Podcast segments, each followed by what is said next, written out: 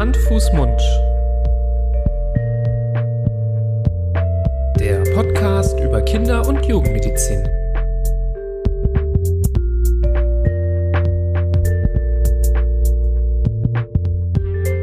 So, ihr Lieben, herzlich willkommen bei einer neuen Folge von Hand, Hand, Fuß, Mund, dem Podcast für Kinder- und Jugendmedizin. Ja, und alle, die glauben, sie brauchen einen Ohrenarzt, weil sie nicht die liebliche Stimme von meinem lieben Kollegen Nibras hören, sondern meine, die muss ich leider enttäuschen. Nibras befindet sich auf großer Reise und ist heute nicht zugegen. Aber das sind immer die besten Momente, um mir ein, ja, ein Gegenüber zu suchen, das äh, genauso interessant und genauso spannend ist. Und wie gesagt, ihr braucht heute keinen Ohrenarzt, sondern, wie ihr es vielleicht in der Beschreibung dieser Folge schon gelesen habt, eher einen Augenarzt beziehungsweise eine Augenärztin. Und genau die habe ich heute mit an Bord und zu Gast hier bei dieser, wie ich glaube, sehr spannenden und sehr interessanten Folge äh, nämlich Christiane Hager. Hallo Christiane. Hallo Florian. Ich freue mich sehr und bin gespannt, was wir heute machen. Ja, und ich, die, ich freue mich erst recht. Ich finde das ein ganz, ganz, ganz spannendes Thema, das mich auch durch meine familiäre Situation, seit wir Kinder haben, äh, stetig begleitet. Da gibt's viele Fragezeichen, die wir heute, glaube ich, hoffentlich auflösen können und besprechen können. Und ich glaube, da geht's der Hörerschaft nicht anders, ähm, weil das ein Thema ist, das so ein bisschen, ja, vielleicht so ein bisschen stiefmütterlich behandelt wird oder wurde. Ich glaube, das ändert sich jetzt ganz viel. Da werden wir gleich, gleich drüber sprechen. Als erstes sprechen wir aber am besten mal über dich. Ähm, okay. Wie ich gerade schon gesagt habe, du bist Augenärztin. Ähm, du hast dein Humanmedizinstudium an mehreren Universitäten abgeschlossen du, oder durchgeführt, abgeschlossen hast du es wahrscheinlich nur an einer. Du warst in genau. Kiel, du warst in Wien, was eine ja. ganz äh, schöne Verbindung auch ist für mich gerade. Und du warst das in Bonn. Wunderbares Jahr. Ja, genau. Und in Bonn habe ich das Studium beendet und auch die Facharztausbildung gemacht ah, ja. an der Uniklinik. Wo war es am schönsten? In Wien. Immer ah, wieder Wien. Das wusste ja. ich. Ja, das kann ich mir vorstellen. ja, und dann, äh, wie ist dann weitergegangen? Du hast das Studium beendet, du hast promoviert, du hast die Facharztausbildung abgeschlossen. Bist du dann direkt in die Praxis? Ich bin relativ schnell in die Praxis gegangen, aber ich hatte nie vor, Augenärztin zu werden. Oha. Und ähm, es, äh, ja, man denkt ja, man muss sowas Heeres machen, irgendwie wie Chirurgie, Neurochirurgie, Kardiochirurgie, irgendwas Großes. Und äh, ja, dann hat mich die Augenheilkunde so gefangen genommen mit all ihren Möglichkeiten der Ästhetik, den wunderbaren Möglichkeiten, dem breiten Patientenspektrum, ähm, dass ich ihr total verfallen bin und bis mhm. heute eigentlich äh, ja jeden Tag wahnsinnig gerne zur Praxis gehe und meinen Job mache. Mhm. Das sind ganz gute Voraussetzungen für so, ein, für so einen Job. Super. Du hast deine Praxis in, in Düsseldorf ähm, genau. und hast wahrscheinlich alle Hände voll zu tun, oder? Ja, ähm, mhm. wir sind zu zweit, mein Mann und ich haben die Praxis mhm. gemeinsam und äh, wir haben gut zu tun. Wir machen es beide total gerne. Wir sind seit 20 Jahren niedergelassen und äh, es ist immer noch so, auch nach dem Urlaub, dass ich mich total auf die Praxis freue und dass wir ein nettes Team sind und äh, ich mag meine Patienten und ich gehöre zu den komischen Leuten, die total gerne arbeiten. Ah ja. Sehr gut. Ich hoffe, äh, dein Mann wird sich ja diese Folge auch anhören. Trotzdem die Frage, wie ist es mit dem Ehepartner so in der Praxis gemeinsam? Ist das schwierig oder einfach? Ja, das werden wir oft gefragt. Und ähm, für mich ist es eine super Kombination, weil wir, ähm, also weil wir in der gleichen Uniklinik unsere Facharztausbildung gemacht haben und ich sag mal die gleiche Denke haben. Und ähm, in, in der Realität ist es so, ich gehe in der Praxis nach rechts, er geht nach links und dann sehe ich ihn eigentlich den ganzen Tag nicht, oh. äh, weil wir mit dem Patienten beschäftigt sind. Aber wenn es was Spannendes gibt oder was Unklares, ähm, dann hat man die Möglichkeit äh, zu sagen, schaust mal mit drauf oder was hast du für eine Idee. Ähm, ich finde es super, also es klappt total gut und mhm. ich würde es nicht anders haben wollen. Und äh, ihr seid beide sozusagen auch zuständig für die Kinder in der Praxis. Also Sie, ihr behandelt beide auch pädiatrische genau. Patienten. Ah, ja, ja, genau. Ähm, hm. Ich komme so ein bisschen aus der pädiatrischen Augenheilkunde. Ich habe ähm, viele Jahre als Funktionsoberärztin in der Seeschule gearbeitet, habe mhm. viele, viele hundert Chilo-Ps gemacht und oh, äh, wow. es ist so ein bisschen mehr mein Schwerpunkt gewesen und äh, mhm. die ganz Kleinen, also insbesondere die Säuglinge oder die Kinder, die, mit denen man sich sprachlich noch nicht austauschen kann, die untersuche ich mit allen Möglichkeiten, aber sobald sie größer werden, gehen sie auch sehr gerne zu meinem Mann, weil der zaubert immer mit ihnen und hat irgendwie tolle Tricks, äh, wie er ihre Aufmerksamkeit bindet und wie wir was rauskriegen, was, äh, was gut sein könnte. Und mhm. äh, dann machen wir es eigentlich beide. Ah, sehr schön. Ja, jetzt, äh, wenn ich jetzt mal an mich zurückdenke und an meine Jugend, dann ist ein relativ einschneidendes Erlebnis das, dass ich circa im zarten Alter von 13, 12 oder 13 zum Brillenträger wurde äh, und eine ja, mir eine Brille verpasst worden ist. Das hat sich dann in den weiteren Jahren, äh, bin ich dann auf Kontaktlinsen umgestiegen, aber die Notwendigkeit einer Sehhilfe besteht natürlich weiterhin. Das ist jetzt mh, hm, heutzutage, weiß nicht, ist das heutzutage anders, dass man, weil ich finde jetzt zwölf oder dreizehn Jahre, dass man da drauf kommt, ein Kind braucht ähm, eine Brille, finde ich relativ spät, gerade wenn ich so an den äh, augenärztlichen Werdegang meiner Kinder denke. Ähm, konkret meine ich, wann geht man denn heutzutage das erste Mal zum Augenarzt mit seinem Kind? Und wie oft in der Folge muss man das, äh, muss man das dann machen? Also dank euch, den Kinderärzten, ähm, werden die Kinder ja sehr, sehr früh gescreent und das ist natürlich toll, weil es wird viel weniger verpasst und ähm, es werden einfach ganz früh alle Chancen ergriffen, dass die Kinder, wenn es nötig ist, ähm, ihre Brille bekommen oder ihre sonstige Behandlung, um einfach später ein gutes Sehvermögen zu haben. Und insofern bekommen wir ähm, ja viele Kinder ganz früh, auch schon im Alter von zwei oder früher von den Kinderärzten geschickt. Die sagen, ihr müsst mal schauen, da ist was auffällig, wir haben die gescreent. Ähm, das wurde ja früher nicht gemacht und von daher bin ich total dankbar, dass die pädiatrische Grundversorgung da einfach so ähm, ausgebaut worden ist, dass die meisten eigentlich schon bei euch im Rahmen der US eine gute Vorsorge bekommen. Wir sagen, wenn jetzt in der Familie eine Brille getragen wird, die Eltern eine Brille haben, die Eltern vielleicht sogar eine Schielbehandlung als Kind hatten, dann sehen wir die gerne ganz, ganz früh. Und das heißt schon vielleicht sogar mit sechs Monaten. Spätestens aber mit zwei Jahren. Ähm, zwischen zwei und drei kann man eine gute Grundvorsorge einmal beim Augenarzt machen unabhängig vom Screening beim Kinderarzt, ähm, weil es doch immer diskrete Störungen gibt, die dann ähm, rausgefunden werden können, die aber später entscheidend sein können, dass das Kind eben doch auf eine volle Sehschärfe überhaupt kommt. Ähm, ja, und dann in Abhängigkeit davon, ob es was gefunden wird oder nicht, legen wir dann die Kontrollintervalle fest. Mhm. Ja. Also beispielsweise, ja. Ja, mhm. Nee, sprich. Also wenn, äh, äh, wenn jetzt, ähm, es gibt, wir, wir haben eine relativ große Toleranz auch an in den Dioptrien, wann überhaupt erst eine Brille gegeben wird. Die meisten Kinder sind ja so ein bisschen weitsichtig. Wenn ein Kind nicht schielt, keine Probleme hat ähm, und sagen wir mal bis zweieinhalb Dioptrien weitsichtig ist, dann geben wir gar keine Brille. Dann beobachten wir das Ganze. Meistens ist es rückläufig bis zur Einschulung und macht auch keine Probleme. Aber so kleine Störungen wie Hornhautverkrümmung oder ein Seitenunterschied ist für die Entwicklung des Gehirns der Sehrinde schon entscheidend, dass es früh entdeckt und korrigiert wird, damit überhaupt die Sehbahn im Gehirn so geschult wird, dass ein Kind später in der Lage ist, 100 Prozent zu sehen. Und ähm, wenn wir sowas rausfinden und das Kind tatsächlich im Vorschulalter eine Brille bekommt, dann sehe ich das relativ oft. Ich, also wir sehen es in der Praxis dann alle drei Monate, ähm, um einfach immer stadiengerecht zu behandeln, die Tränen ans Wachstum anzupassen und äh, zu, ja, zu begleiten, dass sich alles gut entwickelt. Mhm.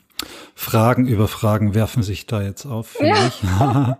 Fangen wir vielleicht mal ganz also ich habe gleich noch Fragen zu dem Screening ähm, und, und so weiter. Fangen wir vielleicht mal viel grundsätzlicher an. Du hast schon Begriffe wie Weitsichtigkeit, Kurzsichtigkeit, Dioptrien, Hornhautverkrümmung genannt. Ja.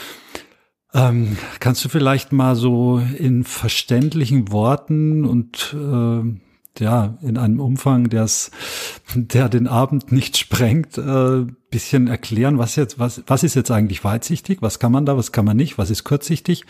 Äh, die Hornhautverkrümmung ist wieder was, ist das was ganz was anderes oder gehört das irgendwie mhm. dazu? Ja, also ähm, um das äh, einmal also im ganz groben aufzurollen, ähm, muss ich was sagen, was die meisten erstaunt. Äh, wir sehen ja eigentlich nicht mit den Augen, sondern mit dem Gehirn. Die Wahrnehmung des, dessen, was wir sehen, findet im, im, in der Sehrinde, im Gehirn statt, die im Bereich des Hinterkopfes liegt. Und diese Sehrinde zu entwickeln und dafür zu sorgen, dass die Nervenbahnen sich wirklich optimal verschalten, ist unsere Aufgabe. Und äh, die Augen sind gewissermaßen die, ähm, die Einheiten, die die Umwelt abfotografieren oder abbilden. Und ähm, die sind nicht immer so genormt, wie wir das gerne hätten, so dass das Bild wirklich scharf ist, was das Gehirn bekommt. Und wenn jetzt dieses Gehirn immer ein unscharfes Bild von den Augen angeboten bekommt, dann unterbleibt eine gute Verschaltung der Sehrinde und es kommt nicht dazu, dass wir 100 Prozent sehen können. Das heißt, äh, wir müssen die Augen bei Bedarf sozusagen in die Lage versetzen, dass sie dem Gehirn ein richtig scharfes Bild anbieten können. Und das ist dann die Aufgabe der Brille. Bei den Brillenfehlern unterscheiden wir drei Fehlsichtigkeiten, die Weitsichtigkeit, die Kurzsichtigkeit und die Hornhautverkrümmung, so ganz grob gesagt. Und dabei geht es einfach um eine um ganz winzige Anomalien im Bau des Augapfels. Wenn dieser Augapfel, das Auge ist ja eine Kugel, ähm, wenn er nur ein bisschen zu lang ist, dann ist man kurzsichtig, dann kann man in der Ferne nicht gut sehen. Ist der Augapfel zu kurz gebaut, ist man weitsichtig. Das heißt für die Kinder aber nicht unbedingt, dass sie, äh, dass sie dann irgendwo schlecht sehen, sondern das Sehen wird anstrengender. Und die Hornhautverkrümmung, die Hornhaut ist dieses klare Fenster, durch das wir rausschauen, auf das du zum Beispiel vielleicht deine Kontaktlinsen setzt, ähm, die ist nicht immer so geformt wie der ideale Ausschnitt einer Kugel, sondern manchmal eben asymmetrisch ähm, verkrümmt. Ich erkläre meinen Patienten das immer so, wenn man sich eine, eine weiche Kontaktlinse vorstellt, die auf dem Tisch liegt und die zwischen den Fingerkuppen so ein bisschen zusammendrückt, dann ist ja nicht überall gleich rund, sondern wie so ein kleiner Berg geformt. Und genauso ist das dann von Natur aus gewachsen, ähm, dass die Hornhaut verkrümmt ist. Und wenn wir diese drei Brillenfehler zugrunde legen, dann gucken wir nach, ähm, ist alles so im Bereich der Toleranz, dass man damit zurechtkommen kann, oder gibt es irgendwo Handlungsbedarf, das Bild nachzuschärfen, dass die Netzhaut ein ganz scharfes Bild ans Gehirn weiterleiten kann, damit die Sehbahn sich normal entwickeln kann. Ich hoffe, das war jetzt nicht zu kompliziert und wow. zu umfangreich. Nee, also ähm, ich fand's toll, richtig, also ich es wäre jetzt eine Bloßstellung, wenn ich sagen würde, ich habe es jetzt zum ersten Mal verstanden. so ganz so dramatisch ist es nicht, aber äh, super erklärt und ich glaube sehr hilfreich, äh, gerade wenn man so ein bisschen mit den Begriffen schon zu tun hatte, aber aber dann doch nicht mh, mm, ja in die Tiefe äh, oder unter die Oberfläche gehen konnte, gerade was diese mechanischen mm, Eigenschaften angeht. Warum eigentlich sich das Bild dann nicht richtig projiziert, weil eben dann im Endeffekt das Auge fast, kann man sagen, zu lang oder zu kurz ist. Nee, fand ich äh, wirklich sehr, sehr treffend und, und schön beschrieben. Ähm, jetzt ist ja die Siehst du da einen Unterschied zwischen Brille und Kontaktlinse in der Qualität der, der Sehhilfe? Gibt's da, sagt der, die Augenärztin da, nee, eins ist eigentlich besser und als das also andere? Wenn, ja, also die Kontaktlinsen, die kommen natürlich eigentlich erst in späterem Lebensalter äh, zum Zuge, wenn die Kinder, das ist, ist ich, ich werde oft gefragt, ja, ab wann kann denn mein Kind die Kontaktlinse tragen? Das hängt immer so ein bisschen davon ab. Es gibt keine harte Grenze. Ich sag mal 14 plus minus, 14 Jahre ist so eine weiche Grenze. Es gibt äh, Kinder, die spielen bei Fortuna, die können natürlich auch, wenn die im, ja, mhm. in den fast schon Profifußball gehen, die können nicht mit einer Brille auf dem Platz und wenn die vernünftig sind und das gut machen, können die auch früher Linsen tragen. Aber ich sag mal, in der Regel ist es für die meisten entspannter, wenn man erst später damit anfängt. Aber in der Tat ist es so, auch bei Erwachsenen, dass die Abbildungsqualität und das Sehen mit einer Kontaktlinse besser ist ähm, mhm. mit einer Brille, wenn man zum Beispiel kurzsichtig ist und fürs Autofahren eine Brille braucht, dann hat man durch die, durch die Brille immer ein verkleinertes Bild, was man sieht. Und wenn man eine Kontaktlinse trägt, hat man eben nicht dieses verkleinerte Bild, sondern äh, man sieht es tatsächlich dann fast so wie jemand, der keine Brille braucht. Das heißt, von der Abbildungsqualität her ist eine Kontaktlinsenkorrektur ähm, der Natur näher. Aber das kommt, sagen wir mal, in ganz jungen Jahren nur ganz, ganz selten in Frage. Also es gibt Kinder, die haben angeborene Linsentrübung, die müssen ganz früh in den ersten Lebenswochen operiert werden, wird die Linse entfernt. Ähm, die versorgen wir häufig mit einer Kontaktlinse, weil die Sehentwicklung besser ist, aber das sind große Ausnahmen. Ja, auch wenn sich die Eltern das oft wünschen, dass die Kindergartenkinder dann schon Kontaktlinsen kriegen, aber das, das ist nicht die Realität. Die Realität ist eine Brille. Mhm. Ähm, jetzt hast du gerade das Wort Screening beim Kinderarzt schon äh, erwähnt oder dem, den, das, den Vorgang. Ähm, was, was ist denn der Unterschied zu dem Screening, das der Kinderarzt macht, zu dem, was du dann bei der ersten Vorstellung eines Kindes, das zum Beispiel der Kinderarzt dann zu dir geschickt hat, zu dem, was du machst? Also es, ähm, die Kinderärzte gucken ja schon eigentlich in den ersten Lebenstagen, ob es irgendwelche Missbildungen gibt, ob die Pupillen richtig reagieren, ob die Linsen klar aussehen. Das heißt, so ein grober Organbefund wird erhoben und ist ja in der Regel auch unauffällig. Und dann gibt es seit ein paar Jahren ähm, ein Refraktometer. Das ist ein Automat, wo die Kinder reingucken, so wie die Erwachsenen das auch tun, wenn die zu mir kommen, wo wir nach der Augenstärke gucken, nach den Dioptrien gucken, wo ungefähr geguckt wird, ähm, ist das Kind weitsichtig, kurzsichtig, wie sieht links und rechts aus. Das heißt, man bekommt auch richtige, in Anführungsstrichen, Brillenwerte mitgeteilt. Aber ähm, dieser Automat geht natürlich äh, zum einen nicht mit der Bewegung des Kindes mit. Das heißt, wir sind nie so ganz jetzt wirklich von frontal gemessen. Ähm, die Kinder sind auch unruhig. Und ähm, es wird natürlich beim Kinderarzt auch immer bei nicht erweiterter Pupille gemessen. Die Kinderärzte geben keine Augentropfen zur Pupillenerweiterung. Ähm, und das ist aber eigentlich bei uns dieses, diese Erweiterung der Pupille und dann nochmal zu messen, ähm, wie groß ist die Fehlsichtigkeit. Das ist das letztendlich Entscheidende in der Entscheidung Brille ja oder Brille nein.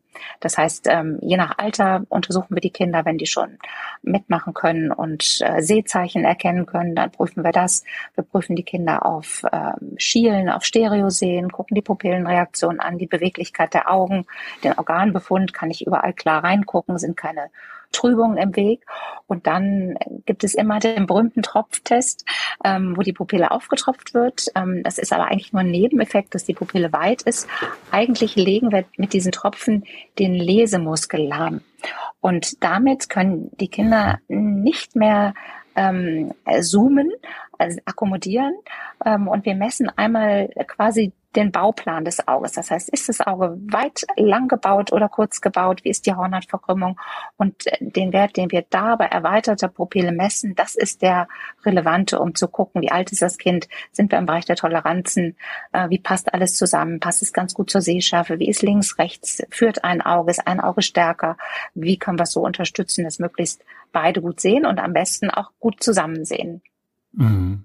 Also ihr macht wirklich, wie man es ja erwarten könnte, den professionellen Rundumschlag, guckt euch von vorne bis hinten das Auge an in allen seinen Funktionen und der Kinderarzt, dieses Refraktometer, das ist diese, ich, mir ist da das der Plus Optics, ja, oder? Genau. Das Plus Optics, ganz Plus genau. Ähm, ja. Das ist so ein, diese Screening-Untersuchung eben. Ab wie viel, ab welchem Alter kann man die Kinder in diesen Plus Optics da reingucken lassen? Also ähm, ich sehe das immer, was wir so bekommen. Also äh, früher haben wir eigentlich erst ab zwei geguckt und die Kinderärzte gucken heute sehr, sehr früh, was ähm, so ein bisschen für und wider hat. Viele Kinder haben hohe Fehlsichtigkeiten in den ersten zwei Lebensjahren, die sich ganz, ganz schnell verwachsen, so dass man manchmal sagt, wir machen jetzt erstmal eine zweite Messung im halben Jahr, dreiviertel Jahr und gucken erstmal. manchmal äh, ist schon nur noch die Hälfte da. Man weiß, es ist alles auf einem guten Weg und wir kommen vielleicht ohne Brille aus. Das ist so ein bisschen der Nachteil des sehr frühen Screens. Ähm, wenn, sagen wir mal, die, in der Familie nichts Besonderes ist, das Kind sich unauffällig verhält, würde es wahrscheinlich reichen, so um mit dem zweiten Geburtstag mal zu gucken. Auf der anderen Seite findet man natürlich durch das frühe Screen auch wirklich Raritäten raus, die uns früher entgangen sind, ja, wo einfach niemand geguckt hat und wo es dann vielleicht auch mit zwei schon spät wäre. Das sind aber ganz seltene Fälle. Also ein Kind in Behandlung, was zehn Dioptrien Kurzsichtigkeit hat, äh, wo wir alle vom Stuhl gefallen sind, das gibt es fast nie. Aber es mhm. ist eben tatsächlich durch dieses ganz frühe Screening rausgekommen. Das Mädchen ist ganz früh erst mit einer Brille, dann mit einer Kontaktlinse versorgt worden und äh, ist jetzt eigentlich auf einem guten Weg. Mhm. Die Die Art der Fehlsichtigkeit, da gibt es ja von der Häufigkeit her schon Unterschiede bei den Kindern, oder? Also die, die, Kurzsichtigkeit ist wahrscheinlich die häufigste Diagnose im Kindesalter, oder? Ja, die, also die meisten Kinder, die meisten gesunden Kinder sind weitsichtig. Also wenn ich die mit zwei oder zweieinhalb messe, dann haben die so plus zwei, plus drei in der Regel. Ähm, aber insgesamt die Tendenz in der gesamten Bevölkerung zur Kurzsichtigkeit ganz hoch und ist ein ganz großes volkswirtschaftliches Problem auch und ein medizinisches Problem. Wir rechnen damit, dass 2050, das ist ja nicht mehr lange hin, die Hälfte der Weltbevölkerung kurzsichtig ist. Äh, mit allen Komplikationen, die eine hohe Kurzsichtigkeit nach sich zieht. Und die Eltern wünschen sich natürlich von mir immer bei den acht, neunjährigen, dass ich sage, es sind die Computer. Das ist ganz schlecht mhm. und sie dürfen nicht mehr aufs Handy gucken, nicht mehr in die Computer. Mhm. Und dann hat man das äh, auch systematisch untersucht und rausgefunden, es sind nicht die Computer. Es ist tatsächlich der Mangel an Tageslicht, der zu dieser Kurzsichtigkeit führt. Sodass ähm, die erste Maßnahme ist, um dem vorzubeugen, dass die Kinder etwa zwei Stunden pro Tag am Tageslicht draußen verbringen im Garten, auf der Straße, was immer sie dort tun. Es ist tatsächlich das Tageslicht, was äh, die Kurzsichtigkeit stoppt im Kindesalter und es ist äh, ja es ist äh, was Einfaches, was aber effektiv ist. Es gibt noch ein paar andere Sachen, die man machen kann, ähm, aber ähm, zunächst mal was ganz Einfaches. Und egal, was man macht, also es geht jetzt nicht ums Lesen im Tageslicht oder ums Computerspielen im Tageslicht, ja, sondern genau. einfach ja. die Exposition, also die dem Ausgesetztsein äh, von natürlichem Licht. Genau, es gibt in der unteren Hälfte der Netzhaut ähm, Rezeptoren für Tageslicht und wenn die stimuliert werden, stoppt das das Längenwachstum des Auges. Also es, man kann tatsächlich sich den Computer mhm. mit rausnehmen, Hauptsache man ist draußen und, äh, und hat das Tageslicht, um zumindest der Kurzsichtigkeit vorzubeugen. Die anderen Nachteile äh, sind ja jetzt nicht Thema ähm, vom äh, Schauen auf den Computer, aber jetzt mal rein vom Auge her äh, gesehen, ist es tatsächlich der Mangel an Tageslicht. Du, so wie das Tageslicht dem äh, der Kurzsichtigkeit vorbeugt, beugst du meinen Fragen vor, weil genau das wäre jetzt meine, das hat mich jetzt am meisten interessiert. Weiß man überhaupt, wie der, dieser Zusammenhang ist? Aber das liegt wirklich an den an dieser Zellschicht, die die sich auf das In Wachstum. Mh, ja. auf das Wachstum des Augapfels dann das Längenwachstums auswirkt. Oder wie? Genau, Kurzsicht, genau. Kurzsichtigkeit heißt spannend. ja, dass das Auge ähm, vergleichsweise zu lang ist, um sich einfach mal so eine Dimension äh, vorzustellen. Wenn ein Auge nur einen einzigen Millimeter zu lang ist, hat man eine Kurzsichtigkeit von glatten drei Dioptrien, minus oh. drei.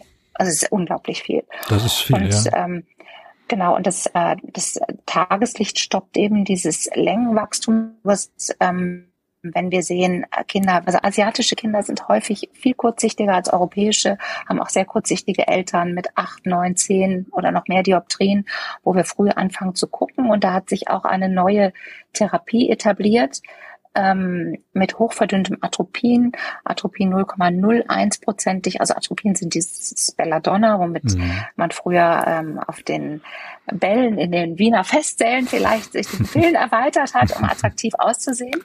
Und diese Tropfen werden hochverdünnt dass sie mhm. nicht die Pupillen erweiternde Wirkung haben, aber auch das stoppt das Längenwachstum des Auges. Und wenn wir sehen, ähm, dass die Kurzsichtigkeit etwa eine halbe Dioptrie Fortschritt im Jahr macht, ähm, dann kann man das tatsächlich mit atropinhaltigen Augentropfen äh, therapieren. Es ist hierzulande eine Off-Label-Behandlung, das heißt, es geht leider nicht über die äh, gesetzliche Krankenversicherung. Kosten liegen etwa ähm, 30 Euro im Monat ähm, und die Kinder bekommen einen Tropfen äh, jeden Tag ins Auge, um die Kurzsichtigkeit zu stoppen. Äh, gibt noch so ein paar andere Ansätze, aber das ist, sagen wir mal, im Moment etwas sehr sicheres und auch schon relativ verbreitetes, um Kurzsichtigkeit zu stoppen.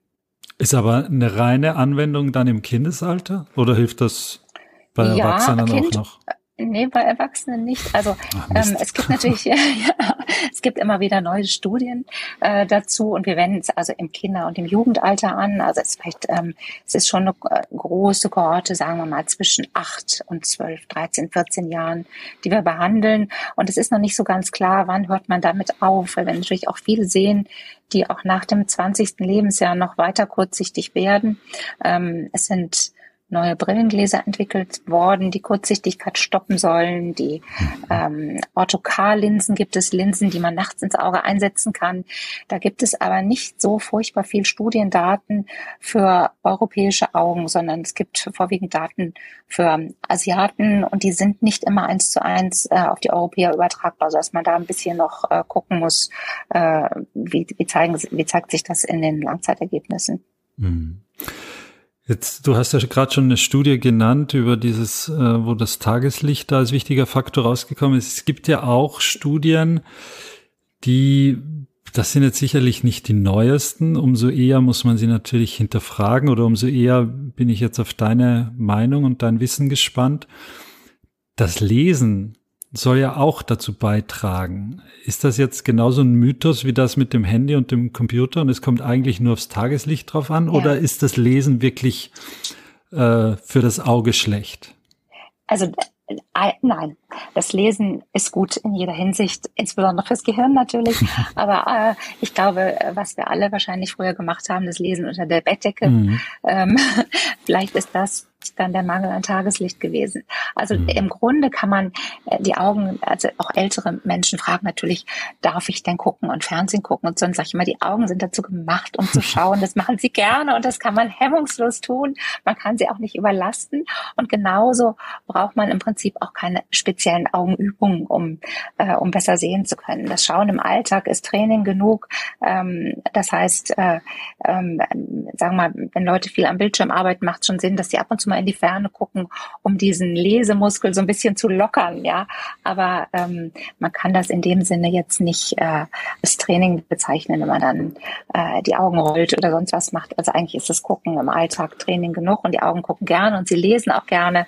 Damit kann man nichts kaputt machen. Mhm. Ja, das ist schon mal beruhigend und trotzdem wahrscheinlich für manche Teenager jetzt eine Enttäuschung. Aber gut, ja. dafür. Äh, das soll jetzt nicht unser Problem sein. Ja. Ähm, du hast gerade das Wort Training verwendet. Ähm, das Training des Sehens und der Augenmuskeln und des Auges generell ist ja gerade was das, was die ersten Jahre angeht, so ein Dauerzustand. Also es wird ja ständig trainiert, wahrscheinlich vom ersten Tag an. Und wenn man jetzt äh, gerade junge, ein junges Elternpaar ist und da liegt das Neugeborene vor einem und äh, schlummert fried, friedlich vor sich hin, dann macht man ja teilweise stundenlang nichts anderes, als dieses Kind anzuschauen und anzuhimmeln. Wunderbar. Was man, genau, absolut, wunderbar. Was man häufig aber vergisst, ist, dass wenn das Neugeborene oder der Säugling einen selbst anschaut, dann hat der ja ein ganz anderes Bild vor sich und ein ganz anderes Sehvermögen und ein, ja, eben ein, ein anderes Bild, als, als wir jetzt von dem Kind haben. Wir sehen das scharf und im Licht und alle, alle Härchen, alle Falten, alles Mögliche. Und der Säugling, der uns anguckt, der sieht ja bei weitem nicht so detailliert. Kannst du vielleicht dazu was sagen, wie sich so das Sehen des, des frühen Kindes äh, weiterentwickelt? Also man hat lange gedacht, äh, dass die Kinder schlecht sehen. Und natürlich sehen sie nicht so detailliert, ähm, wie wir das tun, müssen sie auch nicht. Ähm, aber man hat doch herausgefunden, dass es doch wohl besser zu sein scheint, ähm, als man lange gedacht hat. Ähm, es kann natürlich kein Kind berichten, wie es denn so war. Ähm, deswegen es ist es so ein bisschen hypothetisch, aber es ist schon anzunehmen, dass in den ersten Lebenstagen beispielsweise das, das Bild schon in die richtige äh, Position gedreht wird, dass das, was wir umgekehrt gesehen haben, vom Gehirn gerade gerückt wird. In den ersten Tagen schon? In, ja, ganz früh, ganz ähm, früh. weil natürlich das, ähm, das Gehirn äh, alle Informationen, die es aufnimmt über den Tastsinn, das Hören, das Riechen, das Sehen, alles zusammen, die Informationen permanent abgleicht.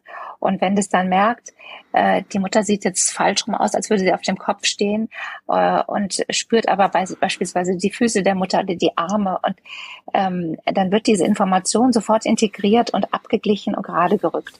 Und ähm, das, was nicht gut ist, ist, wenn die wenn die Augen aus irgendeinem Grund nicht am normalen Sehen teilnehmen können und im Gehirn keine adäquate Information hm. anbieten, weil das Gehirn merkt ganz schnell, wo es gut zurechtkommt und wo es nicht so gut zurechtkommt.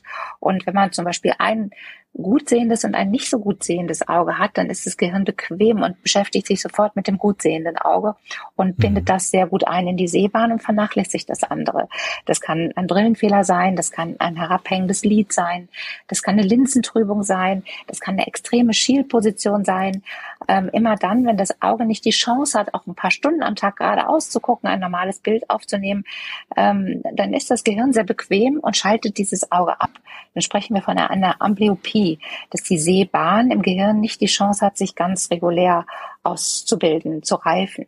Und da ähm, sind die Kinderärzte gefragt und wir, dass wir ganz früh sehen, wenn da irgendwas nicht gut sich entwickelt, dass wir dann einschreiten und dem vielleicht etwas benachteiligten Auge die Chance bieten, am Sehakt teilzunehmen. Und dieses Fenster ähm, des Ausbildens, des genauen, des detaillierten Sehens, also vom Säugling, wo man sich vielleicht ein bisschen grob vorstellen muss, bis dann, bis es dann wirklich so gut ist, dass äh, ein Schulkind dann eine sechs und eine acht unterscheiden kann, auch wenn sie klein ist, ähm, das findet bis zum sechsten Lebensjahr statt sechs, sieben plus minus. Ähm, und in dieser Zeit ähm, müssen wir sozusagen dem der Sehrende im Gehirn, dem Gehirn überhaupt ein scharfes Bild möglichst von beiden Augen anbieten, dass die, dass die Nerven gut verschaltet werden, dass das Sehen sich gut entwickelt und ähm, dass das Gehirn mit beiden Augen am besten auch synchron, dass es ein beidäugiges, ein Stereosehen gibt, arbeiten kann. Und auf diesen Schatz, den wir da anlegen, bis zum sechsten Lebensjahr kann ein, ein Mensch sein ganzes Leben lang zurückgreifen. Also wir in Deutschland, wo die Kinder äh, gut gescreent werden, erleben das kaum noch, dass äh, Kinder, die eingeschult werden, irgendetwas haben, was übersehen wurde, dass sie tatsächlich auf einem oder beiden Augen schlecht sehen. Aber wir haben in den letzten Jahren viele Flüchtlingskinder gesehen, die natürlich Überlebensprobleme hatten in dieser Zeit und wo nicht geguckt wurde, brauchen die eine mhm. Brille und wo es schon ja erschreckend manchmal ist, was nicht erkannt wurde und wo wir dann wirklich mit großer Mühe gerade ähm, vom Sehvermögen eine Schulfähigkeit herstellen. Also um eine normale Schule besuchen zu können, von der Schrift, von der Erkennbarkeit der Schrift her, braucht man etwa 40 Prozent. Also ich sage immer Prozent, das ist so das, was, glaube ich, äh, landläufig verstanden wird. Das heißt bei uns 0,4. Mhm. Ähm, ich sage jetzt einfach mal 40 Prozent. 40 Prozent Sehschärfe braucht man, um eine normale Schule besuchen zu können, damit man da eine Chance hat, an der Tafel was zu sehen, normale Schrift, ähm, Druck im Buch erkennen zu können. Wenn das weniger ist, ist das schon heikel. Ähm, und wenn eben in den ersten sechs Jahren nicht geguckt wurde, stimmt alles, dann ist es hinterher fast nicht mehr möglich, große Schritte nach vorne zu machen. Das ist wahrscheinlich im Endeffekt so, als würde ich äh, jemandem den linken Arm auf dem Rücken binden und der macht alles nur ja. mit dem rechten Arm Monate und Jahre lang. Dann ist zwar, dann wird alles auf den rechten Arm konzentriert, aber der linke verkümmert und was ja. bei den Kindern, du hast es ja angesprochen, so dann so sich so dramatisch auswirkt, ist, dass die Nervenverschaltung einfach auch auf gewisse Art und Weise verkümmert und nicht richtig ausgebildet wird und man dann auch, wenn man zu spät dran ist, da wahrscheinlich auch kaum noch hinterherkommt, oder? Ey, dieser Job, den ich gerade hab, ich komme ja menschlich total gut an, aber beruflich komme ich mal gar nicht weiter. Mach's doch besser. Mit einem Job bei SOS Kinderdorf machst du nicht nur einen Job, sondern du kannst wirklich etwas bewirken. Du kannst dich weiterbilden und kommst beruflich voran. Bewirb dich jetzt auf einen von vielen Jobs. SOS Kinderdorf. Mach's doch besser.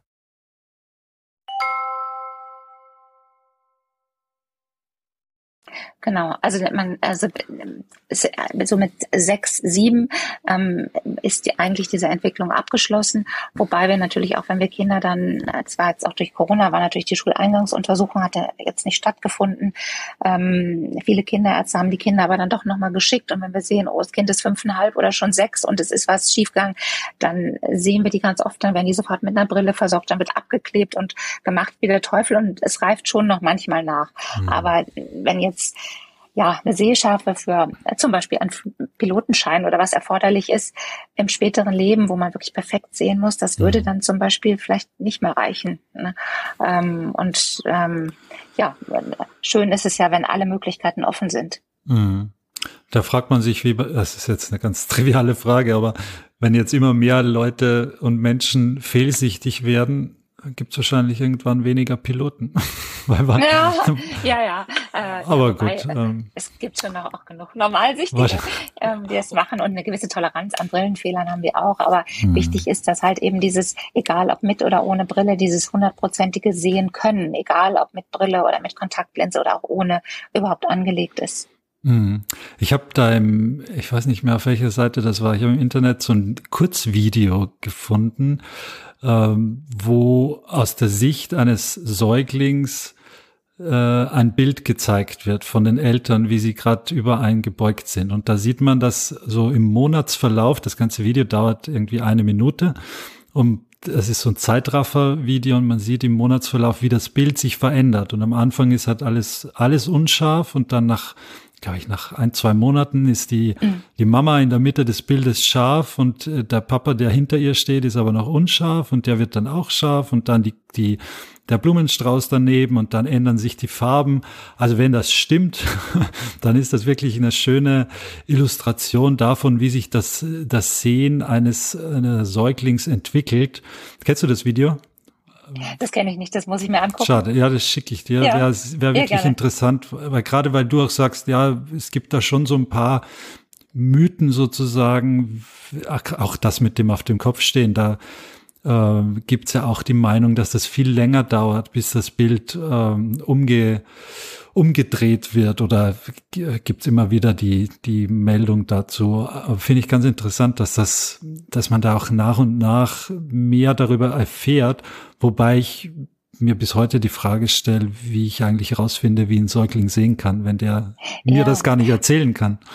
Aber es gibt, äh, es gibt ganz spannende Tests und also mhm. ähm, wie wir auch gucken, ähm, benutzt das Kind beide Augen gleichermaßen. Und auch wenn ich ein Kind mit einem halben Jahr, also sechs Monaten alten Säugling sehe und mache so einen wechselseitigen Abdecktest, ähm, selbst in dem kleinen Alter schlagen sie mir die Hand weg, wenn ich ein, das gute Auge abdecke. Also wenn es ein gutes, ein schlechtes Auge gibt, ist die Abwehrreaktion, wenn ich das gute Auge abdecke, äh, ganz eindeutig da und gut zu unterscheiden. Also oh, es gibt wow. ganz einfache Tests, wo man schon sehen kann, äh, vielleicht nicht, wie ist das Sehen, aber ist es fürs Kind gleich oder ist es ein Unterschied, welches Auge ich zuhalte.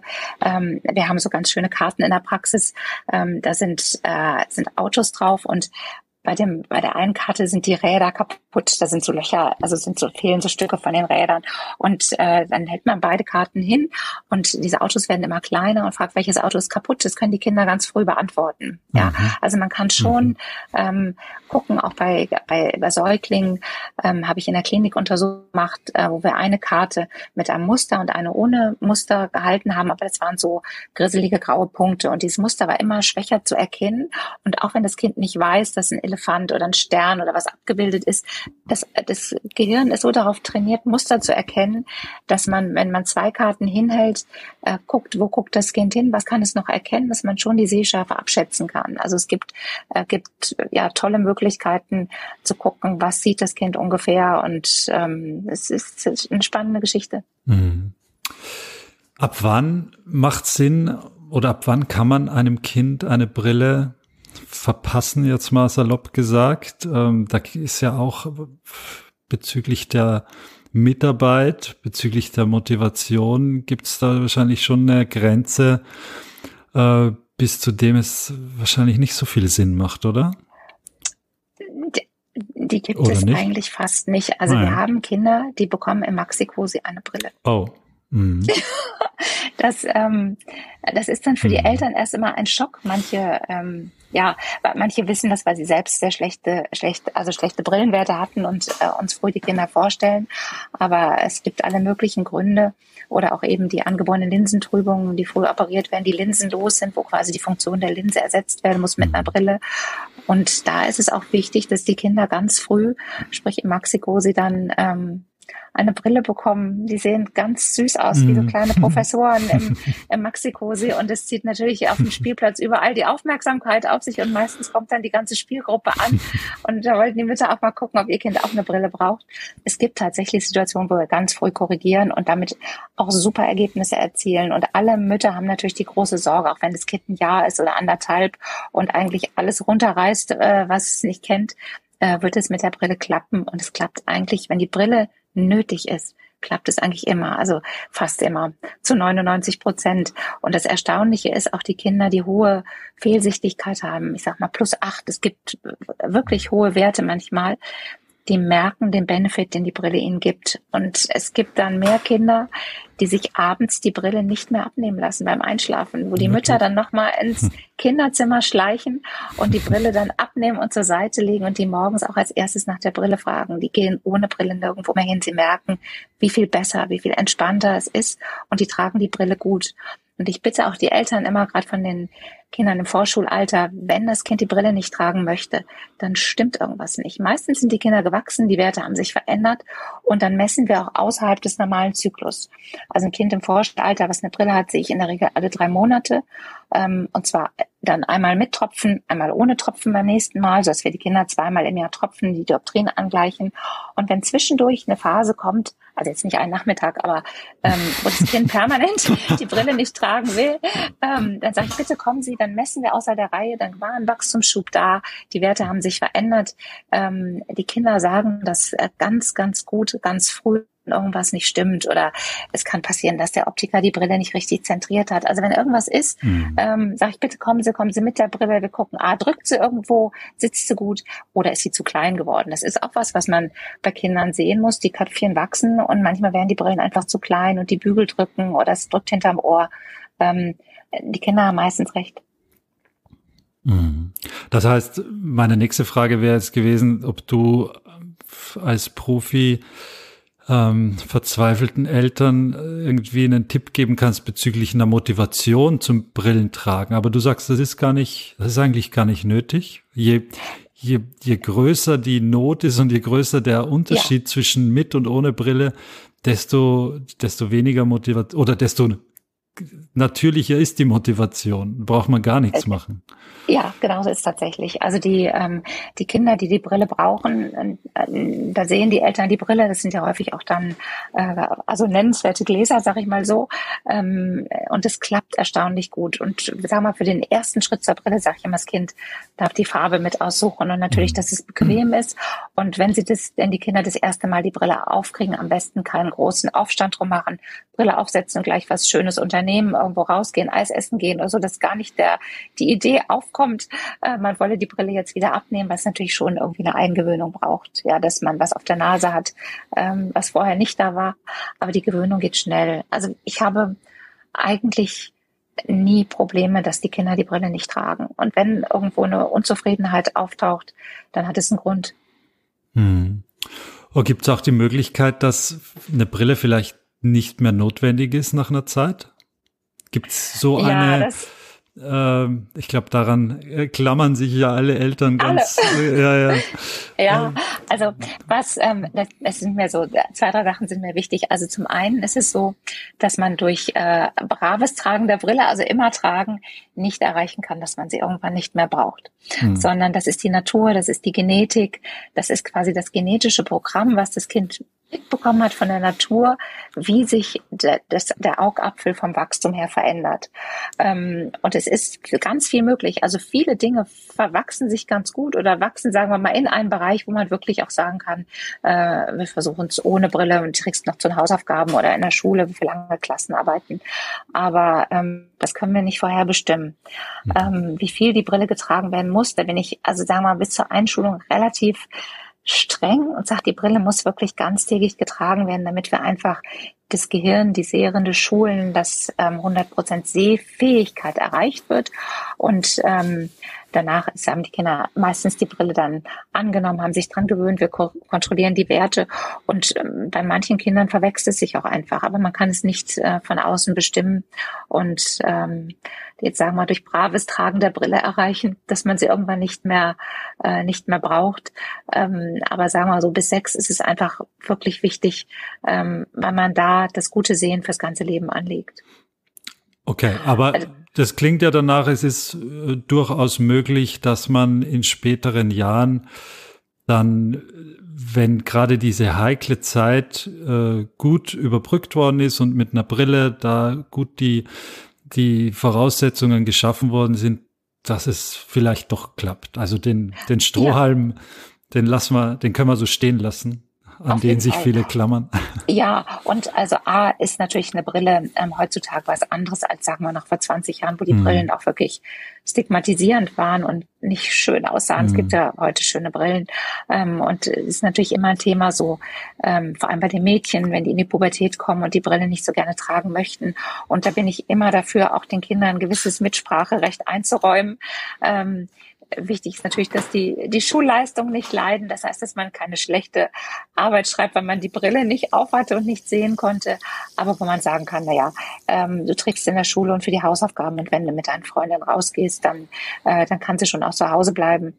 Ähm, das kann man zugestehen. Und es ist ja auch so, dann sieht das Kind vielleicht mit elf, zwölf in dem Moment nicht ganz so scharf, wenn die Brille nicht auf ist. Aber sobald die Brille da ist, ist das hundertprozentige Sehen wieder da. Und das ist ja das Entscheidende, dass wir das einmal angelegt haben. Ja. Und ähm, das Zweite ist bei mir noch wichtig, ähm, bei den Vorschulkindern, wenn wir die Werte kontrollieren, die Dioptrien kontrollieren mit dem Tropfentest, wo die Pupille erweitert wird, auch wenn die Zahlen größer werden von den Dioptrien, heißt es nicht, dass es schlechter geworden ist.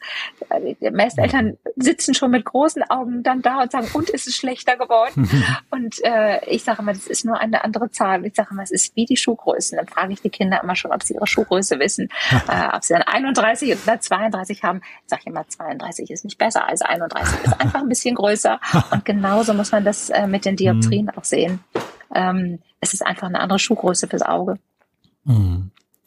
Vielleicht als äh, Abschluss von diesem Punkt, bevor wir zu einem ganz äh, interessanten und, glaube ich, mindestens genauso wichtigen Thema kommen, noch eine Therapiefrage. Ähm, das Lasern.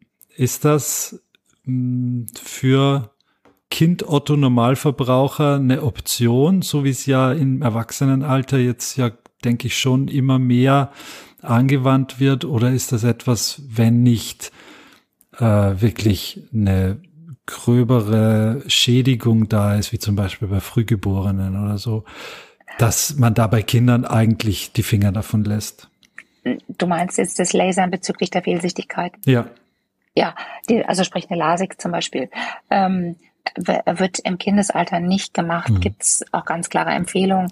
Es wäre auch nicht sinnvoll, solange sich das noch verändert und er in großen Zügen auch verändert durchs Wachstum, irgendwo mal mit zwölf da zu lasern und dann mit 13 hat sich wieder was verändert und man trägt doch wieder die Brille. Mhm. Also wir sagen eigentlich, äh, wenn man das unbedingt machen möchte, ich bin jetzt nicht so ein großer Freund davon, muss ich sagen, ähm, dann bei stabilen Werten mindestens zwei, drei, besser vier Jahre stabil und irgendwann in den Anfang 20er Jahren, weiß ich, mit zwei, drei, vier, 25 kann man das überlegen, wenn die Werte stabil sind, wenn sie, wenn die Werte moderat sind. Also es gibt ja ganz klare Empfehlungen, ähm, bis wo gelasert werden kann. Mhm. Ähm, wir haben natürlich viele Fortbildungen und eine ganz, äh, ganz große, die wir gut finden, wo wir uns immer darauf freuen, wenn wir hingehen. Da sind so 1500 Augenärzte, wenn wir in Präsenz tagen. Und da hat vor zwei, drei Jahren mal jemand bei so einer Fortbildung ins Auditorium gefragt, nur Augenärzte, wer denn von diesen 1500 Augenärzten gelasert ist. Was würdest du schätzen?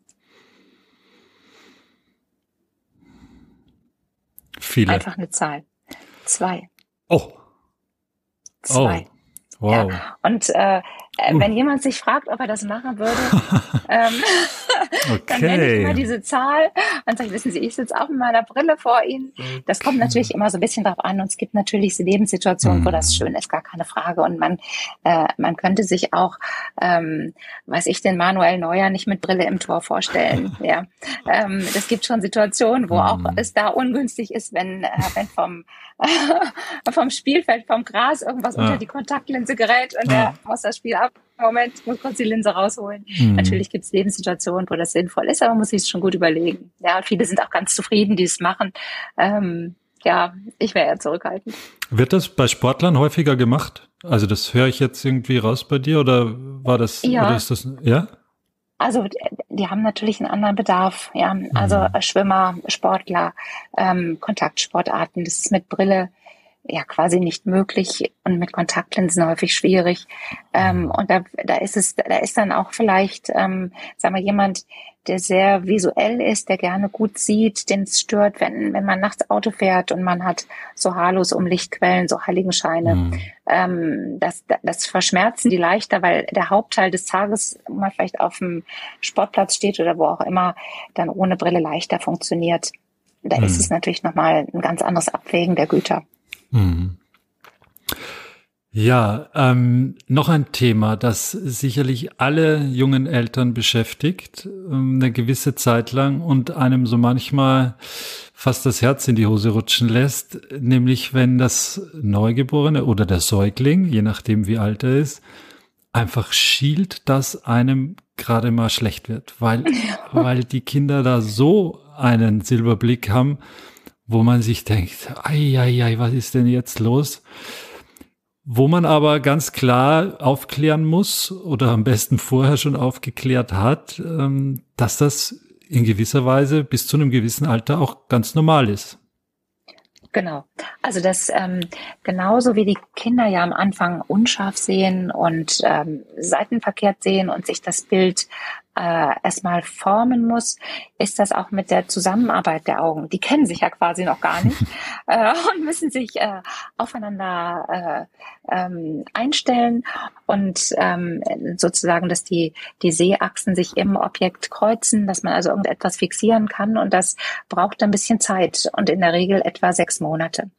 Und ähm, in den allermeisten Fällen es ist ja Gott sei Dank nicht so ein äh, Schielen, dass man schon selbst gar nicht weiß, wo man hingucken soll, sondern es ist eher so in Richtung Silberblick. Mhm. Ähm, also ich sag mal so, dass man, dass man sagt, wenn das Kind müde wird, dann rutscht mhm. das Auge weg oder manchmal sehe ich es, sehe ich es mal wieder nicht. Das sind ja so moderate Formen. Und wenn jetzt in der Familie keine große Fehlsichtigkeit oder eine Missbildung der Augen oder irgendwas Besonderes bekannt ist, dann kann man schon den Augen diese sechs Monate Zeit lassen es gibt so eine Ausnahme, wenn es so ein ganz, es gibt so ein, so ein Schielen, wo ein Auge quasi so im Innenwinkel feststeckt, dass das überhaupt nicht da rauskommt. Also das ist quasi so richtig, äh, also wie festgezurrt ist. Oh. Und dann kann es gar nicht am Seeakt teilnehmen. Ja, dieses Auge mhm. hat gar keine Chance, auch nur ein bisschen äh, Licht mal abzubekommen oder mal zu gucken, wie die, wie die Umwelt aussieht. Und das kann so eine Situation sein, wo wir wirklich auch sagen, das wäre ein Fall, wo wir vorher gucken würden. Aber das sind auch so mhm. extreme Fälle, wo in der Regel die Kinderärzte sagen, na, das ist mir jetzt doch ein bisschen zu viel, äh, da soll mal jemand mit drauf gucken. Und ähm, dann äh, guckt man, ob es überhaupt möglich ist, dass das Auge, äh, wenn man das andere Auge lebt, ein bisschen in die geradeaus-Position kommt und guckt mal, wie sich das entwickelt. Ne? Ähm, also da sprichst du von eigentlich von einem Dauerzustand, dass das Auge ständig ja. nach innen schielt ähm, und nicht so ein, das Kind guckt eigentlich normal und dann liegt es auf der Wickelkommode und guckt nach hinten und plötzlich geht das eine Auge dahin und das andere dahin und dann guckt es wieder normal.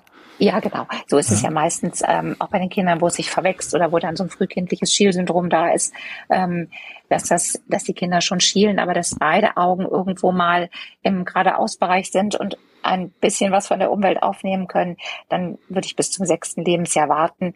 Ähm, es gibt auch Kinder, die wir früher angucken, wenn es extrem ist, dass wir sagen, naja, es kann ja auch immer noch wirklich hohe Fehlsichtigkeit dahinter stecken. Ähm, Entschuldigung, sechs, sechster Lebensmonat. Meintest du ja, gerade? ja, ja, sechstes Monat Lebensjahr. Ja, ja nein, nein, aber Monat, kein Problem. Ich, um Gottes Willen, Monat, genau. Sechster Lebensmonat, ganz genau, nicht Jahr. Ähm, mm. äh, also das ist sicher immer ein Abwägen oder ja, Kinder, die andere Anomalien haben, die eine Trisomie haben oder mhm. irgendetwas, ein Down-Syndrom. Ähm, da gucken wir schon nochmal früher, um zu gucken, ist das Auge als Organ gut und normal ausgebildet, kann man wirklich warten mhm. bis zum sechsten Lebensmonat. Und dann geht man einfach vertrauensvoll zum Kinderarzt und äh, zeigt ihm das. Es ist jetzt nichts, wo man selbstständig gleich zu dir laufen müsste, oder? Das also ich denke, der Kinderarzt ist ein wunderbarer Ansprechpartner. Der kennt mhm. das Kind, der weiß, wie die Schwangerschaft war, der weiß, ob es irgendwelche Komplikationen unter der Geburt, einen Sauerstoffmangel oder irgendwas gegeben hat. Das ist der erste Ansprechpartner. Und ich glaube, Kinderärzte sehen einfach viel und haben ein gutes Gefühl dafür, was ist so im normalen Rahmen und wo ist, muss man doch vielleicht mal genauer hingucken. Und ähm, dann sind wir da und auch bei den ganz Kleinen, die sich dann eben einmal äh, ohne die berühmten Tropfen, die die Pupille erweitern, um zu gucken, wie ist das Sehverhalten, ist es tatsächlich ein echtes Schielen. Was das häufigste ist, was uns vorgestellt wird, ist sicher dieses Pseudoschielen dass ähm, die Kinder, die haben ja einen ganz flachen Nasenrücken und dadurch ist der innere Lidwinkel häufig von so einer Hautfalte verdeckt. Mhm. Die nennen wir Epicanthus. Und dann ist es, sieht es nur so aus, als würden die Kinder schielen, weil sobald die zur Seite gucken, verschwindet äh, das Auge so hinter dieser Hautfalte und sieht aus, als würden die Kinder nach innen schielen. Es ist aber tatsächlich ein Pseudoschielen und das können wir im Abdecktest gut sehen. Ist es ein echtes Schielen oder ein Pseudoschielen? Und dann sehen wir sie nochmal zum mit der Pupillenerweiterung zu sehen. Es ist vielleicht ein Müdigkeitsschielen, wenn eine höhere Weitsichtigkeit da ist, die man entlasten kann. Aber das ist dann eigentlich immer gut zu klären und auch gut zu behandeln. Mhm. Apropos Behandlung, jetzt, wenn sich jetzt ein äh, manifestes Schielen zeigt, was sind die Behandlungsmöglichkeiten oder die, wie ist das Eskalationsschema? Man fängt ja nicht gleich mit dem Du hast schon erzählt, du hast viele Operationen gemacht, aber das ist ja nicht das erste, was man, was man versucht. Womit beginnt man dann die Therapie? Also das, das erste ist die normale Untersuchung. Zweite ist das Feststellen der Dioptrienwerte. Die Kinder, die schielen, brauchen in der Regel eine Brille. Also ich hatte noch keins, was keine brauchte. Mhm. Äh, das mag, also in der Regel gibt's eine Brille und dann guckt man erstmal, wie ist es mit der Brille. Es gibt Schielformen, die sich komplett mit der Brille regulieren lassen. Das heißt, ähm, das Kind trägt die Brille und die Augen stehen gerade. Das ist der der günstigste Fall. Mhm. Ähm, man guckt, werden beide Augen gleichermaßen benutzt, sind beide Augen gleich gut von der Sehschärfe her, also von dem, was man damit sieht, nicht von der Stärke der Dioptrien. Und wenn man äh, zu dem Schluss kommt, dass ein Auge benachteiligt ist, dann ist es noch wie früher, dass das benachteiligte Auge gefördert werden muss. Und zwar indem man das bessere Auge stundenweise abklebt mit dem Pflaster. Ähm, da gibt es auch keine modernere Methode. Das wird immer noch gemacht wie vor 50 Jahren. Das ist aber sehr effektiv und äh, ja, führt eben dazu, dass man äh, aus einem Auge, was sonst keine Chance gehabt hätte, gut zu sehen, doch ein gut sehendes Auge macht. Auch wenn man beim Schielen dann kein Stereo sehen, kein echtes Stereo sehen herstellen kann, das geht häufig nicht. Ähm, so hat man zumindest zwei Augen, wo jedes für sich gut gucken kann. Und das ist im Laufe des Lebens ganz viel wert, weil wir ja nie wissen, was auch einem guten Auge mal zustoßen kann, mhm. so dass man ein zweites gutes Auge hat. Mhm. Was man so ein bisschen, ähm, wo man es vielleicht so laienhaft selbst mal überprüfen kann, ob das Gegenüber oder die Zielperson schielt, ist zum Beispiel auf, auf Fotos oder auch wenn man eben gegenübersteht und die Lichtquelle sich in der Pupille widerspiegelt, dass man da guckt, ob das in, ob das zentral in der Pupille ist oder ob das auf einer Seite abweicht, diese, dieser genau. Reflex. Das genau, das ist äh, fast noch, also im natürlichen, im, im, im direkten Kontakt ist es äh, wesentlich besser noch möglich als mhm. auf dem Foto, aber genau so, dass man sich an eine Lichtquelle stellt und guckt, sich dieser Reflex an einer symmetrischen Stelle ähm, auf der Hornhaut in der Pupille, ähm, dass man dann äh, guckt, gibt es da eine Abweichung. Ähm, ich glaube, im Zweifelsfall würde ich vielleicht doch einen Augenarzt konsultieren, wenn ich, mhm. wenn ich den Eindruck hätte, es ist so. Und es gibt immer noch, das ist auch für uns manchmal nicht so leicht, ein Mikroschielen zu entdecken. Also es ist ein kosmetisch ganz unauffälliges, ganz kleinwinkliges Schielen, wo aber ein Auge tatsächlich nicht mit der Mitte der Netzhaut, mit der Fovea fixiert, sondern mit einem Stückchen daneben. Und das gibt auch ähm, Amblyopien, das heißt, ähm, das, die Augen sehen ganz schlecht, obwohl erstmal alles ganz normal gut angelegt ist und gut aussieht. Ähm, das findet man selber vielleicht nicht so gut raus. Also im Zweifelsfall würde ich einen Augenarzt mitgucken lassen. Mhm. Eine Frage aus aktuellem Anlass. Der aktuelle Anlass dauert jetzt auch schon fast zwei Jahre. Ähm, Gerade was, wenn du sagst, den Augenarzt mit drauf gucken lassen, merkst du einen Unterschied bezüglich Corona, was die das Aufsuchen des, des Augenarztes angeht? Gab es da einen Rückgang äh, in der in der Bereitschaft oder in der ja einfach zu kommen? Ähm, also bei den Kindern würde ich sagen, nein. Mhm. Ähm, also äh, äh, wir haben viele, viele Kinder gesehen, vor der Einschulung, weil eben die Schuleingangsuntersuchung ausgefallen ist, äh, wo ich total dankbar bin, auch dass die Kinderärzte gesagt haben, bitte geht nochmal zum Augenarzt, dass nochmal geguckt wird, dass alles gut ist. Ähm, also äh, die, die nicht so häufig gekommen sind wie sonst, waren eher die Älteren, die dann gesagt haben, ähm, also ältere Patienten, die Angst hatten, sich äh, ja. irgendwo anzustecken oder überhaupt irgendwo hinzugehen. Ähm, die haben schon die ein oder andere Kontrolle mal ausgelassen, ähm, ja, mit ja nicht immer so guten Ergebnissen. Mhm. Ähm, man manchmal schon denkt, Mensch, das hätten wir gerne früher gesehen. Aber ich glaube, das ist in allen Fachbereichen so. Also Kardiologen äh, klagen da genauso wie, wie andere auch. Ähm, mhm. Aber bei den Kindern habe ich eigentlich nicht den Eindruck, dass das ähm, nachgelassen hat. Mhm.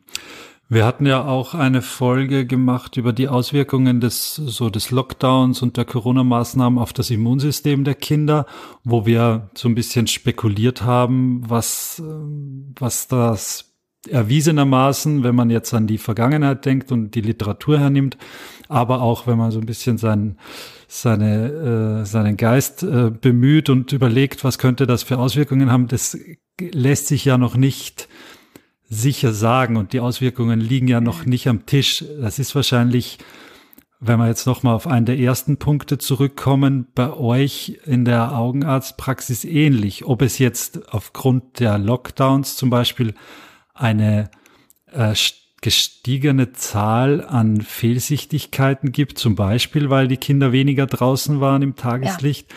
Das, mhm. da merkt ihr wahrscheinlich noch nichts, oder? Und das ist, ist wahrscheinlich Sache von großen Untersuchungen. Ja, ja also ich, äh, ich bin ehrlich gesagt total gespannt mhm. und also vielleicht auch ja befürchte äh, mhm. auch, ähm, dass wir da noch überhaupt nicht absehen, was da noch auf uns zurollt in den nächsten Jahren. Ähm, ich glaube, dass die Veränderungen, die wir feststellen werden, auch was die Psyche der Kinder angeht, erheblich sein werden. Mhm. Naja, das ist, das ist zu befürchten, dass auch wenn jetzt, ich meine, jetzt sind immer mehr Leute geimpft und jetzt werden wahrscheinlich bald die Kleinkinder auch äh, die Empfehlung erhalten, dass sie geimpft werden etc. Aber die, die Folgen dieser letzten zwei Jahre, die, das werden wir erst noch auf den Tisch bekommen. Das ist wirklich ja, spannend. Ich glaube in jeder Hinsicht und wenn man sich vorstellt, wie einfach ähm, auch der prozentuale Anteil Lockdown zur Lebenszeit dann eine mhm. große Rolle für diese Entwicklungsschritte. Also wir haben ja nur diesen kleinen Bereich der Augen, wo wir sagen, bis zum sechsten Lebensjahr muss es angelegt sein die ganze soziale Interaktion, ganz, ganz viele Dinge, äh, abgesehen von den vielen Infekten. Mir tun wirklich mhm. ähm, die Familien leid, äh, wo die Kinder jetzt äh, in den ersten, weiß ich nicht, zwei, drei Lebensjahren zu Hause waren und quasi mhm. an den natürlichen Infekten nichts mitgenommen haben. Die Immunsysteme sind ja wie neu, mhm. ja, die, was die alles jetzt äh, aufholen müssen. Ähm, ja, ich glaube, es, es ist spannend auf der einen Seite, aber ich glaube, das ist nochmal eine große Anstrengung, ähm, das alles wieder so zu kanalisieren, dass es für die Kinder gut weitergeht. Hm. Gefühlt holen sie es auf, die Kinder, weil ich zum Beispiel bei meinen, gerade bei dem Kleinsten habe ich das Gefühl, ja. der ist im Dauerrotz gerade oder ja. gibt sich einen Infekt nach den anderen. Aber äh, das ist im Moment so ein, ja, okay, das, das soll jetzt auch so sein und das, wenn es ihm gut dabei geht, dann ist man natürlich äh, fast schon um jeden Infekt froh, den, den er durchmacht, weil es so, so, wichtig ist fürs Immunsystem. Ja. Auf jeden Fall, auf jeden Fall. Ja, Christiane, was sagst du? Haben wir einen, einen wichtigen Punkt offen gelassen? Ein Thema, das äh, so im Alltag, was Kinder und augenärztliche äh, Geschichten angeht, ähm, wo also wir einen blinden eins, Fleck hatten? Ähm, äh, bestimmt nicht, aber ein was ganz Banales, ja. was aber ganz häufig vorkommt. Das ist wirklich was, äh, äh, was äh, exponentiell hochgegangen ist jetzt mhm. Corona, das sind die Gerstenkörner. Oh, okay. Wirklich? Die äh, Gersten- und Hagelkörner. Wir können, es ist wirklich, äh, es ist seit Beginn Corona. Bei es, Kindern? Es ist ein enormer Anstieg bei Kindern, bei Erwachsenen, bei allen. Und ähm, einfach um zu wissen, was ist das und wie kann ich mir erstmal helfen. Mhm. Vielleicht dazu noch was ja, ganz absolut, kurzes. Absolut. Was so ein landläufiges Gerstenkorn ist, da hat jeder eine gewisse Vorstellung, so ein schmerzhaftes Knötchen im Lied. Ähm, das sind verstopfte Talgdrüsen. Erstmal sind die nur verstopft und äh, im Nachgang entzünden sie sich dann. Und das ist wirklich unangenehm. Es ist eigentlich klein und banal, aber es ist total unangenehm. Und ähm, ich sage immer, das sind kleine Talgdrüsen. Im Ausführungsgang steckt ein Stopfen, der ist aus Talg, aus Fett. Und dieses Fett, das ist wie Butter aus dem Kühlschrank. Und wenn da erstmal nur der Stopfen drin ist, dann kann man schon da ganz gut was machen mit Wärme, indem man nämlich diesen Talgpfropfen, der da wie Butter aus dem Kühlschrank sitzt, einfach erwärmt, flüssig macht und die Drüse wieder freigibt. Sehr ja. anschaulich. Und die, ja, die Wärme, die Wärme ist das A und O. Und wenn eine Entzündung dazu kommt, dann sind natürlich unsere äh, Tröpfchen und Salben gut, um die Entzündung so ein bisschen abzufangen. Aber tatsächlich, es gibt ja Kinder, die sind wirklich geschlagen ersten Körnern. Ähm, es gibt diese wunderbaren kleinen Taschenwärmer, die die äh, Kinder manchmal im Winter in ihre Taschen nehmen mit so einem, mit mhm. so einem Gel drin, mit so einem Penny, den man knickt, die dann warm werden. Das ist wunderbar, um so einen äh, Gerstenkorn auch schön warm zu machen, dass das äh, schnell wieder abklingt, dass diese Verstopfung die Drüse freigibt, damit sie wieder gängig wird. Das ist so was ganz Einfaches, wenn man dann immer schon mal anfangen kann, weil meistens kommt es ja am Wochenende. Äh, wenn der Augenarzt dann geschlossen hat. Mhm. Ähm, das ist vielleicht so was ganz Einfaches noch. Ja, und, aber interessant, dass das jetzt auch in dieser Zeit jetzt zunimmt. Finde ich äh, auch sehr verblüffend. Wusste ich gar nicht. Äh, Habe ich weder am eigenen Leib noch sonst erlebt, aber ist eine sehr, sehr wichtige, wichtiger Ansatz jetzt noch. Gerade wenn das, wenn die Zahl da zunimmt. Sehr spannend. Super. Ja, ja wir haben bisschen mehr als eine Stunde äh, verbracht. Ich habe das Gefühl, man könnte, wenn wir so ein bisschen weiter in die Tiefe gehen, könnten wir uns noch ganz schön lange unterhalten über diese ja, Themen.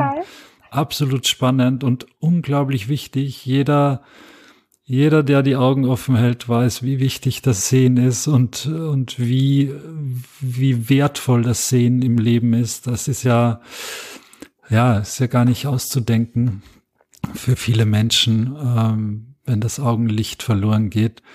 Soweit soll es natürlich erst recht gar nicht kommen, aber damit die Kinder eine, eine gute Entwicklung ihrer Sehkraft äh, haben können, damit da alles gemacht wird, ähm, sollte man sich das schon zu Herzen nehmen, was du jetzt an Punkten aufgeführt hast, wann man äh, das überprüfen lassen soll, wann man eine Sehhilfe braucht, wie man die äh, dann auch äh, nutzen kann, um das Ganze wieder in geregelte Bahnen, Seebahnen zu kriegen und vielleicht auch äh, für das weitere Leben dann den Weg zu ebnen, dass man doch auf beiden Augen dann ganz gut, ganz gut sieht. Super. Ich fand das unglaublich spannend, Christian. Ich habe äh, muss ich sagen, wirklich viel auch dazu gelernt. Daran sieht man auch, was das für ein, ja, für ein äh, exklusives Thema ist, gerade auch was die Kinder angeht. Vielen, vielen Dank, dass du mit dabei ich warst. Mich, ja, ich habe mich total gefreut und ich finde äh, dieser Podcast, meine Kinder sind groß, also größer zumindest, aber äh, ich finde es eine großartige Idee und äh, danke für die Einladung, macht weiter. Ich hätte so einen Podcast wahnsinnig gern gehört, als meine Kinder klein waren und äh, man erfährt so viel Neues und lernt immer was dazu. Danke, dass ihr das macht. Das ist, das ist sehr nett. Ja, ihr da draußen, wenn es euch genauso geht und äh, euch diese Folge und auch vielleicht eine unserer, jetzt habe ich meinen Chefstatistiker Nibras nicht dabei, aber eine unserer 80, 90, bald schon 100 Folgen unseres Podcasts gefallen, dann empfiehlt sie doch weiter. Und gerade auch dieses Thema mit den Fehlsichtigkeiten ist ein Thema, das sicherlich viele Familien und junge Eltern beschäftigt. Und wenn es da in der, im Freundeskreis oder in der Familie ähm, vielleicht gerade ein Thema gibt, das hier zutrifft, dann leitet diese Folge gerne weiter. Das äh, freut uns und verbreitet unseren Podcast und unser Herzstück nur umso weiter. Wenn es euch noch mehr gefallen hat, dann hinterlasst uns gerne eine äh, Bewertung, zum Beispiel bei Apple iTunes, wo ihr gerne fünf Sterne hinterlassen könnt und uns damit auch mehr Sichtbarkeit bietet.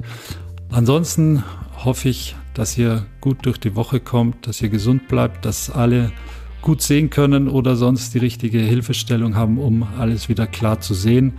Beim nächsten Mal ist Nibras wieder mit an Bord, dann hole ich wieder, hole ich ihn wieder nach Hause.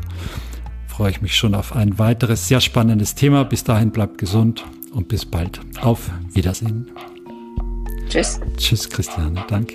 Tschüss.